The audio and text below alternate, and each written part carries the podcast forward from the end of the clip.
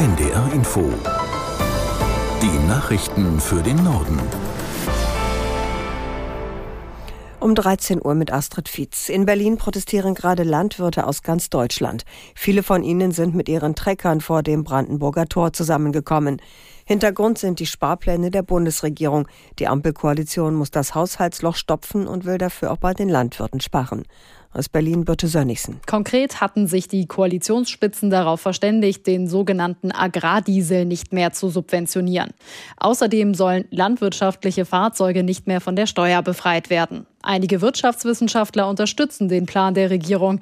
Agrarwissenschaftler Sebastian Lackner von der Uni Rostock spricht beim Agrardiesel von einer sinnfreien Subvention, die aus umweltpolitischer Sicht dringend gestrichen werden sollte. Der Bauernverband sieht das anders und fordert die Regierung auf, an anderer Stelle zu sparen und führt steigende Lebensmittelpreise als Argument an. Die NATO-Partner Deutschland und Litauen wollen bis zum Jahr 2027 eine vollständige Einsatzbereitschaft der neuen deutschen Kampfbrigade in der Baltischen Republik erreichen.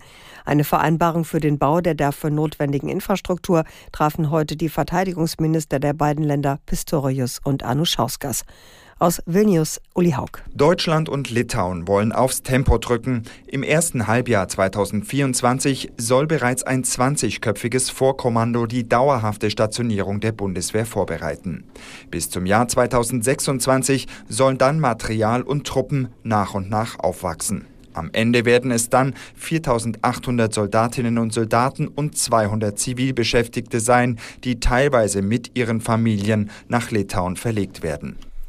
Bundeskanzler Scholz hat wegen einer Corona-Infektion bis morgen Abend alle öffentlichen Termine abgesagt.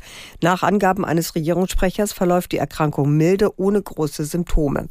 Scholz will deshalb von seinem Büro aus weiterarbeiten. Bei den äh, Regierungssitzungen am Mittwoch soll der Kanzler digital zugeschaltet werden, wenn er dann noch nicht wieder gesund ist. US-Außenminister Austin trifft sich heute mit Israels Premier Netanyahu und Verteidigungsminister Galant.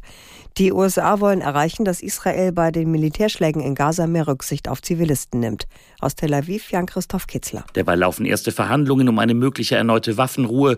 Die Terrororganisation Hamas hatte zuvor erklärt, erneute Verhandlungen nur nach einem Ende der Kampfhandlungen führen zu wollen. Ziel aus israelischer Sicht ist die Freilassung der mehr als 100 im Gazastreifen verbliebenen Geiseln. Vor allem die Angehörigen der Geiseln in Israel hoffen auf eine Feuerpause und die Möglichkeit zu Verhandlungen. Die Kritik an der israelischen Kriegführung hatte noch einmal zugenommen, nachdem drei Geiseln im Gazastreifen von israelischen Soldaten erschossen worden waren.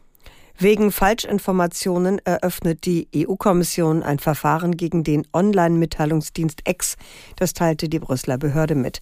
In dem Verfahren soll unter anderem geprüft werden, ob X gegen EU-Regeln zum Risikomanagement und zur Moderation von Inhalten verstoßen hat.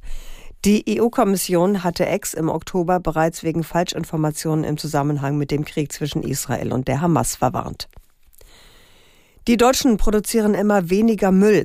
Mit 438 Kilogramm war das Pro-Kopf-Aufkommen an Haushaltsabfällen im Jahr 2022 so niedrig wie noch nie seit Beginn der Erhebung im Jahr 2004. Das teilte das Statistische Bundesamt mit. Allerdings entfällt auf jeden Einwohner immer noch mehr als ein Kilo Abfall pro Tag. Ein Drittel davon ist Restmüll und ein weiteres Drittel wiederverwertbare Wertstoffe wie Glas, Papier und Verpackungsmüll. Der übrige Abfall besteht vor allem aus Biomüll und Sperrmüll. Der FC Bayern München trifft im Achtelfinale der Fußball Champions League auf den italienischen Club Lazio Rom. Das ergab am Mittag die Auslosung im schweizerischen Nyon. Aus der Sportredaktion Susanne Böttcher. Vizemeister Borussia Dortmund bekommt es mit der PSW Eindhoven zu tun. Bayern und der BVB haben als Gruppensieger im Rückspiel Heimrecht. DFB-Pokalsieger RB Leipzig tritt gegen Real Madrid an, hat zunächst Heimrecht. Die Hinspiele werden am 13. und 14. Februar sowie eine Woche später ausgetragen. Die Rückspiele dann am 5. und 6. sowie am 12. und 13. März. Pro Spieltag stehen jeweils zwei Achtelfinals auf dem Plan. Das waren die Nachrichten. Es ist 13.04 Uhr und wir haben eine Leitung nach Tel Aviv.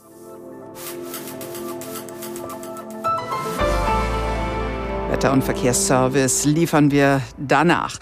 Es sind noch sechs Tage bis Weihnachten. Normalerweise ist das die Zeit, wo Christen aus der ganzen Welt nicht nur an Bethlehem denken. Viele reisen auch dorthin, um der Weihnachtsgeschichte näher zu sein. In diesem Jahr fehlen in Israel und im Westjordanland meist auch diese Einnahmen. Nach dem Terror des 7. Oktober ist Krieg und kein Ende in Sicht. Immerhin klangen manche Meldungen über Gespräche im Hintergrund, sowohl über einen Waffenstillstand als auch über mögliche langfristige Perspektiven, Stichwort Oslo klangen nach einem Hauch von Hoffnung. Nadja Armbrust in Tel Aviv, wie stellt sich das denn heute dar? Ist eher ein Wunsch als Vater des Gedankens dahinter oder könnte doch etwas dran sein an Gesprächen über Verhandlungen? Doch, da ist wohl was dran. Ähm, wir hören, dass es eine grundsätzliche Bereitschaft gibt für eine neue Feuerpause, die auszuhandeln bei Hamas und auch äh, bei Israel. Allerdings muss man sagen, dass die Rahmenbedingungen dafür doch wirklich auseinanderklaffen. Es ist so, dass laut Medienberichten die israelische Regierung grünes Licht gegeben hat, dass der Chef des Mossad äh, jetzt nochmal nach Europa fahren darf. Wir hören auch von Berichten, dass er wohl schon in Europa ist, sich dort mit den Kataris trifft und über ein mögliches Abkommen spricht. Ähm, es geht da ja darum, die Geiseln, die sich noch im Gazastreifen befinden, frei zu bekommen. Das sind noch immer mehr als 100. Die Frage ist allerdings, wie schnell könnte überhaupt so ein neuer Deal zustande kommen? Denn es ist so, dass die Hamas ja ein Ende der Kämpfe fordern und Stand jetzt will Israel das nicht. Premierminister Netanyahu stellt sich immer wieder hin in den letzten Tagen, hat immer wieder betont, ähm, um die Hamas militärisch zu zerstören und auch die Geiseln frei zu bekommen, braucht brauche es militärischen Druck, brauche es diese Kämpfe. Es könnte also durchaus schwierig werden. Trotzdem ein Waffenstillstand ist das kurzfristige Ziel. Was spricht dafür, dass das in den nächsten Tagen passieren könnte? Also zumindest muss man sagen, dass die israelische Regierung unter immensem Druck steht. Das stand sie schon die ganzen letzten Wochen, weil